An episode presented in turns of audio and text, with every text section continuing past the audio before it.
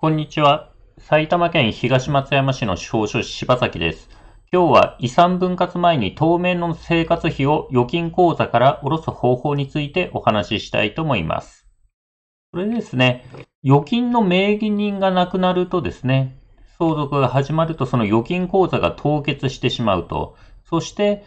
相続人全員の遺産分割協議がまとまらないと預金口座からお金を下ろせないという話になるんですけども、民法が変わりまして、140万円までなら1人の相続人から下ろせるということになりました。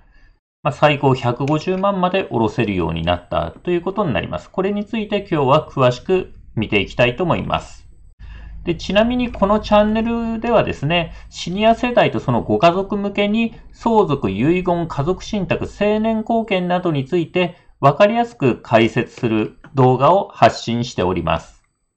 では、預金口座の名義人がなくなるとどうなるでしょうか？口座名義人がですね、亡くなったことを金融機関が把握するとですね、その口座が凍結して預金が下ろせなくなってしまいます。で、預金口座から払い戻しをするには、相続人全員の遺産分割協議が必要になると、相続人全員で遺産分割協議をして、それがまとまらないと預金を払い戻せないということになります。で、これがですね、最高裁判所のですね、平成28年12月19日の決定というのでですね、預金債権については遺産分割の対象になるというふうに決定が出まして、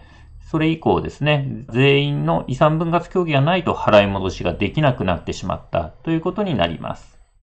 で、遺産分割協議がまとまらないと預金が下ろせない場合、どういった問題点が出てくるか。まずですね、非相続人、亡くなった人の葬儀費用を払いたいと思ってもですね、本人の口座が凍結してしまって下ろせないので葬儀費用が払えないとか、じゃあ亡くなった人の債務を払う弁済はどうするのか、まあ、亡くなった人のですね、まあ、施設費の生産とか、入院費の生産とかですね、まあ、水道光熱費とかですね、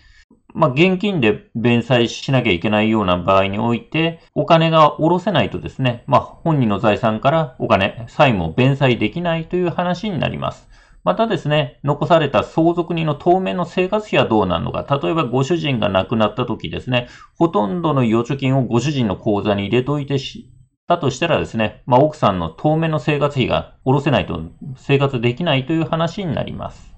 それでですね、まあそういった問題に対応するために、預貯金の一定割合を相続人のうちの一人から払い戻しが可能になりました。これはですね、2019年7月1日から施行された改正民法によってこういうことができるようになったと。では、いくら払い戻しができるかというとですね、その相続開始時の預金額かける3分の1かける払い戻しを行う相続人の法定相続分、この式でですね、求めることができます。この式で求めることができた額を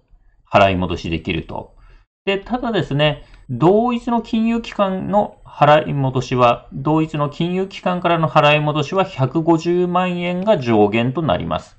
なので、この預金額かける3分の1かける法定相続分の計算結果がですね、150万超えてしまった場合は、150万まで払い戻しができるということになります。では、具体的な金額をですね、計算してみましょう。例えばですね、こう亡くなった人が父郎さんという方が亡くなったとして、家族がですね、妻の松子さんと長男一郎さんと長女武子さんだったとします。で、この一つのある金融機関に預金1000万円を持っていましたと。そうするとですね、法定相続分は妻が2分の1で、残りの2分の1を子供同士で半々にして、まあ、4分の1ですね。子供は4分の1が法定相続分になります。では、遺産分割協議がまとまる前に、この配偶者、妻、マツコさんから払い戻し請求、この銀行に払い戻し請求できるのはいくらかというと、まず、亡くなった時の預金額1000万かける3分の1かけるマツコさんの法定相続分2分の1をかけますと、計算結果がですね、166万6666円となります。で、同一の金融機関から払い戻しできない150万が上限でしたから、166万だからオーバーしちゃってるんで、マツコさんは150万までこの銀行から払い戻しができます。で、他のですね、金融機関に別途口座があれば、そっちの金融機関はですね、マツコさんはまた同じような計算して、まあ、上限が150万超えたとすれば上限の150万まで別の銀行からも払い戻しできるんですけども、一つの金融機関からは上限が150万までということになります。では今度ですね、この長女竹子さんの場合はどうなのか。これ1000万ですね。1000万かける3分の1。かける竹子さん法定相続分4分の1だから4分の1をかけるとですね、これ計算すると83万3333円となるので、竹子さんは遺産分割協議前にこの金融機関から83万、約83万円を払い戻し、単独で払い戻し請求できるということになります。では、遺産分割前のですね、相続預金の払い戻し制度を利用するとき、必要書類はどういうものになるかということで見ていきます。まずですね、非相続人、非相続人、亡くなった人のですね、出生から死亡までの一連の戸籍謄本、昔の戸籍は改正原戸籍謄本とか除籍謄本とか名前が違うんですけども、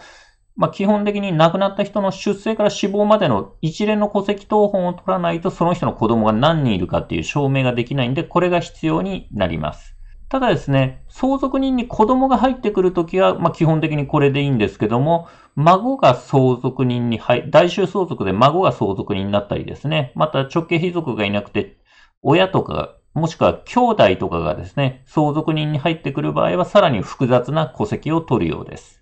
これですね、今度は相続人全員の戸籍謄本も必要です。そして、預金の払い戻しを希望する相続人の印鑑証明書を取ります。まあ、これらがですね、一般的に必要になる書類だと思うんですけども、金融機関やですね、まあ、そのケースによってですね、異なる可能性があるので、具体的にはですね、払い戻しを請求する金融機関に聞いてください。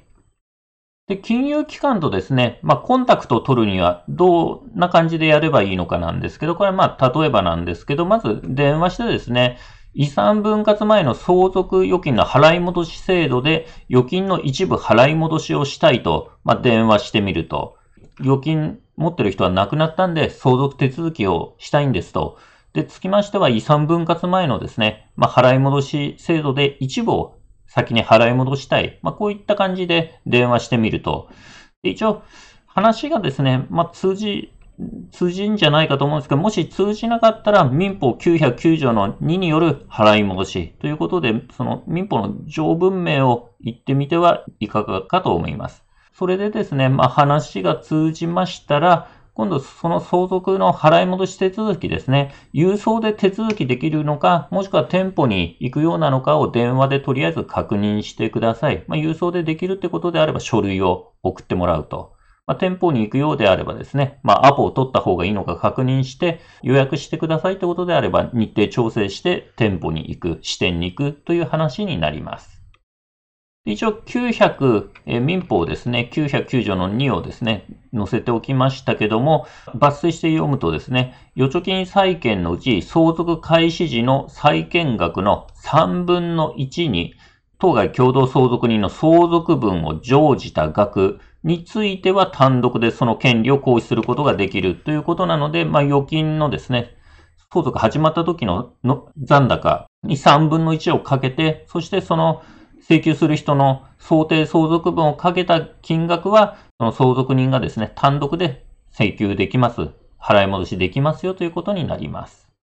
で、あとですね、まあいろいろ戸籍集めたりですね、まあ預金のですね、その払い戻しと銀行とやり取りがするのが面倒な場合はですね、そういった手続きの代行は司法書士に依頼することもできるので、必要に応じてご相談いただければと思います。